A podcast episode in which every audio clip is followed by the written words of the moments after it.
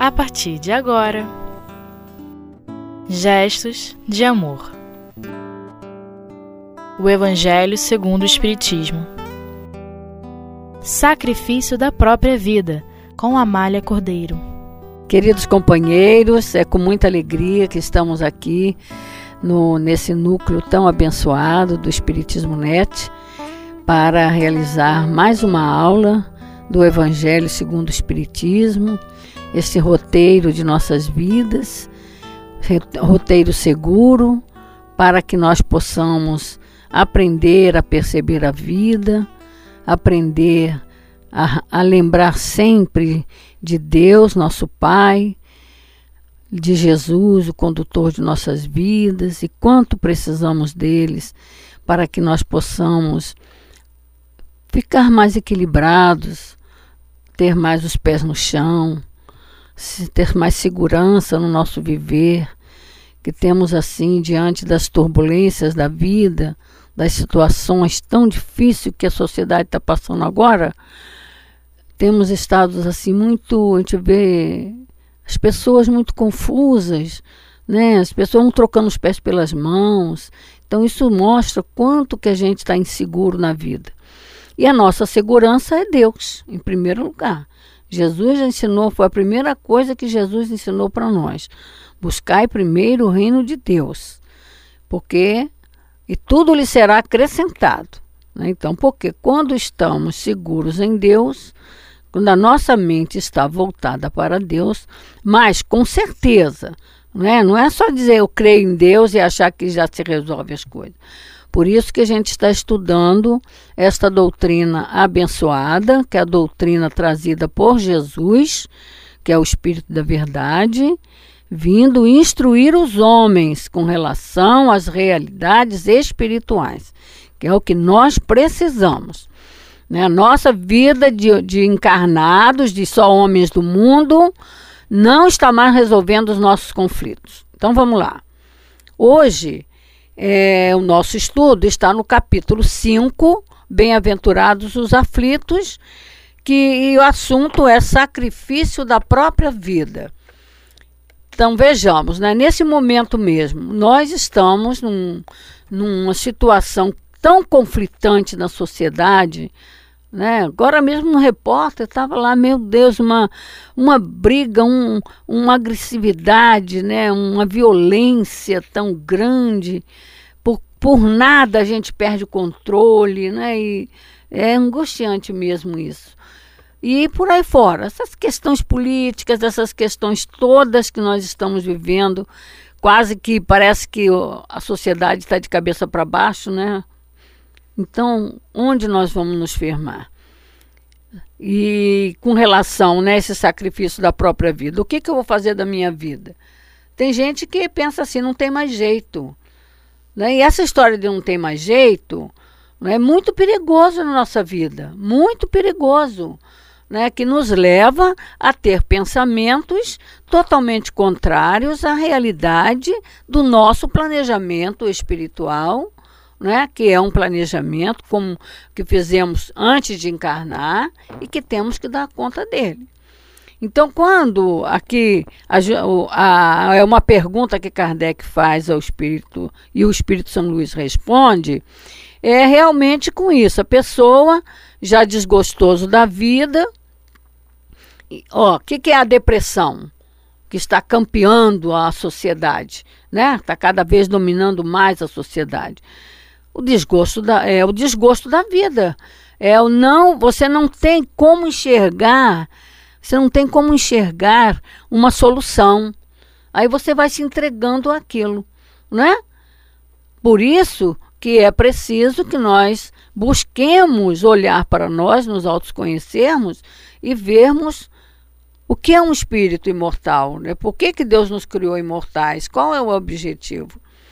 E com essa questão do, da desculpa do desgosto, a gente até quer justificar. Ah, eu vou para uma guerra dessa daí, né? Vou para uma guerra dessa daí, eu morro e, e, e assim que é para não buscar o suicídio. Mas da forma, dessa forma está buscando, né? Que é, eu vou ler a, a pergunta e vamos analisar a resposta. Aquele que está desgostoso com a vida, mas não quer eliminá-la, é culpado ao procurar a morte em um campo de batalha com a ideia de torná-lo torná-la útil? Veja bem, meus irmãos, quando a criatura está aqui, ele, até mesmo dentro da própria pergunta de Kardec, está é, tá desgostoso com a vida, mas não quer eliminá-la. Por quê? Porque nós trazemos um sentimento inato que a gente não tem que eliminar a vida. A gente não tem, a gente sabe que apesar de nós sabermos também que todos passamos pela morte do corpo físico, não é? É a morte do corpo físico. Então, não, por isso que, como espíritos imortais, nós trazemos inato em nós a ideia da vida imortal, da continuidade da vida. É inato. Só que nós não buscamos compreender isso à luz da razão no consciente de agora e a gente fica perdido mesmo. Então é o que ele está mostrando aqui. Aí é, ele não quer eliminar a vida, por isso ele justifica de ir para um campo de batalha. E aí o que, que o Espírito São Luís responde? Que o homem se mate ou que se faça matar, o seu objetivo é sempre terminar com a vida. Por conseguinte, há suicídio intencional ou se não de fato. Então, na verdade, eu quero é mesmo acabar com a minha vida. Aí eu estou justificando essas coisas, né? E então o, o, o Espírito São Luís ainda continua dizendo: a ideia de que a sua morte servirá para alguma coisa é ilusória. Não é mais do que um pretexto para disfarçar o seu ato e desculpá-lo aos seus próprios olhos. Né? Então a gente se esconde, se camufla atrás dessa desculpa. E ainda diz o Espírito São Luís: se havia um desejo sincero de servir ao país, porque na verdade ele não está nem preocupado em servir o país, não, ele está preocupado em dar cabo da vida. Aí ele, ele quer dar cabo da vida sendo útil. Mas o que, que o Espírito está dizendo aqui? É totalmente errônea essa ideia. Porque aí ele diz aqui: se ele quer ser útil mesmo e servir ao seu país, ele procuraria sempre viver para defendê-lo, para defender o país. Se ele vai morrer, o que, que vai adiantar? Né? É que ele não vai resolver a guerra só ele morrendo, né? E não morrer porque, estando morto, não lhe serviria para mais nada. A verdadeira dedicação consiste em não temer a morte quando se trata de ser útil. E a gente vê isso em, muita, em muitos que a gente chama heróis né, da vida, que realmente é, tem amor à vida e tem amor ao próximo, como é a, a, o item 30 que a gente vai comentar. Né? É, é, a, a, pessoa realmente, quando se valoriza e quando valoriza o outro, ele vai no impulso do, de querer salvar, se até ele perceber a valorização da vida, ele vai buscar salvar a vida do outro, né? Ou participar de alguma coisa para ajudar o país. Ele não vai salvar o país com aquilo, mas ele pode ajudar, mas é trabalhando. E não é ele eliminando a sua própria vida. Por isso ele diz. Aí São Luís fecha essa questão dizendo assim para gente. É, para enfrentar um perigo, é, o perigo em, em sacrificar a própria vida, isso, se isso for necessário, porém a intenção, a intenção premeditada é que vai ser medida por Deus e pela lei. Tá bem, eu vou lá me sacrificar por isso. Mas qual é a minha intenção? É ajudar realmente ou é eu achar que eu, eu sou inútil, não sirvo para mais nada, né? E eu dou cabo da minha vida. Tem muita gente que infelizmente pensa assim. E aí São Luís diz é, que para ele, se ele buscar a morte expondo-se a um perigo, mesmo para prestar um serviço, anula o mérito da questão. É igual o tal dos tormentos voluntários, né? É a mesma coisa, a gente procura situações que a gente acha que tem que sofrer muito, passar por muita dor. Eu li uma mensagem do nosso querido Dr. Herman, ele dizendo que nem Deus e nem Jesus querem que a gente só evolua através da dor. Nós somos inteligentes para evoluir através dessa inteligência e através da lei do amor. Usar a nossa inteligência com a lei do amor. Então, nós vamos dar uma paradinha e já voltamos para continuar a nossa conversa.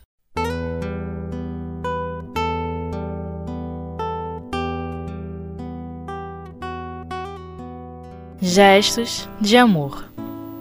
O Evangelho segundo o Espiritismo. Então, meus amigos, aqui estamos novamente, sempre com essa alegria muito grande de estarmos com vocês.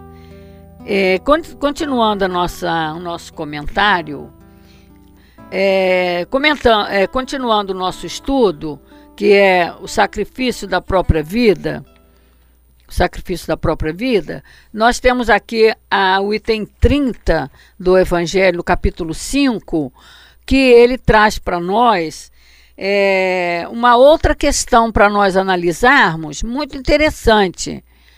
Muito interessante, que é, é assim, eu vou ler a, a pergunta de Kardec. Um homem se expõe a um perigo iminente para salvar a vida de um dos seus semelhantes. Sabendo previamente que essa atitude poderá custar a sua própria vida, tal procedimento pode ser encarado como suicídio?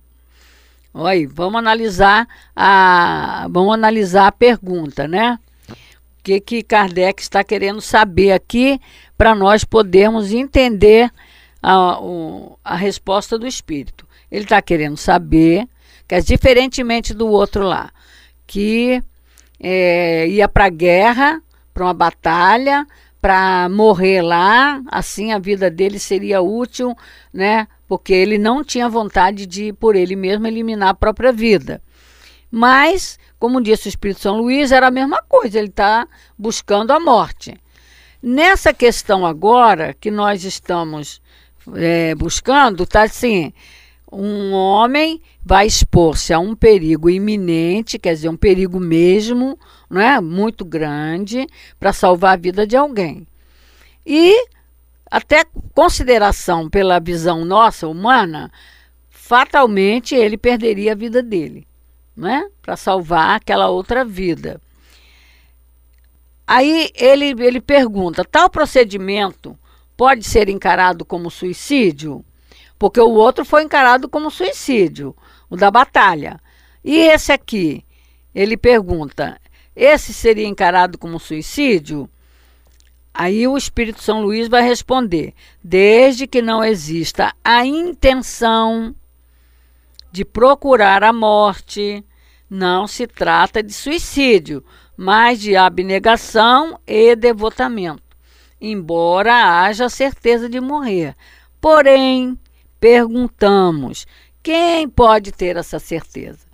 Né, meus amigos? Porque nós sabemos que diante da, da vida, principalmente com relação à morte, ninguém, ninguém sabe de nada.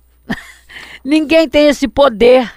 Ninguém tem esse poder, né? Aí ele está dizendo. Porém, perguntamos: quem pode ter essa certeza? Quem pode dizer que no momento mais difícil a providência não ap apresenta um meio inesperado de salvação? Olha, meus amigos, eu tenho certeza que vocês, quase todos, têm uma história para contar desse fato. Que situações dificílimas, né, ou de queda, ou de, de bala perdida, principalmente essa questão de bala perdida, né? é, ou de um assalto ou qualquer coisa assim, a pessoa é salva. Ó, é salva por um, por, por um livro, é salva pela Bíblia, é salva por uma moeda, né? é salva por uma moeda, é salva por um crachá. Então, são, são situações que nós não temos ideia, a gente fica assim de queixo caído. Mas é a ação da providência divina. Por isso que nós temos que estar ligados a Deus, né? porque ele não desliga de nós, certo? Aí ele ainda diz aqui: ela não pode, a providência não pode salvar até mesmo aquele que se acha em frente a um em frente de um canhão. Aí eu até pensei assim, é, é, assim, de repente nega o canhão, né? Nega fogo, nega fogo o canhão, né? Alguma coisa acontece, né? Que quando não está no nosso currículo.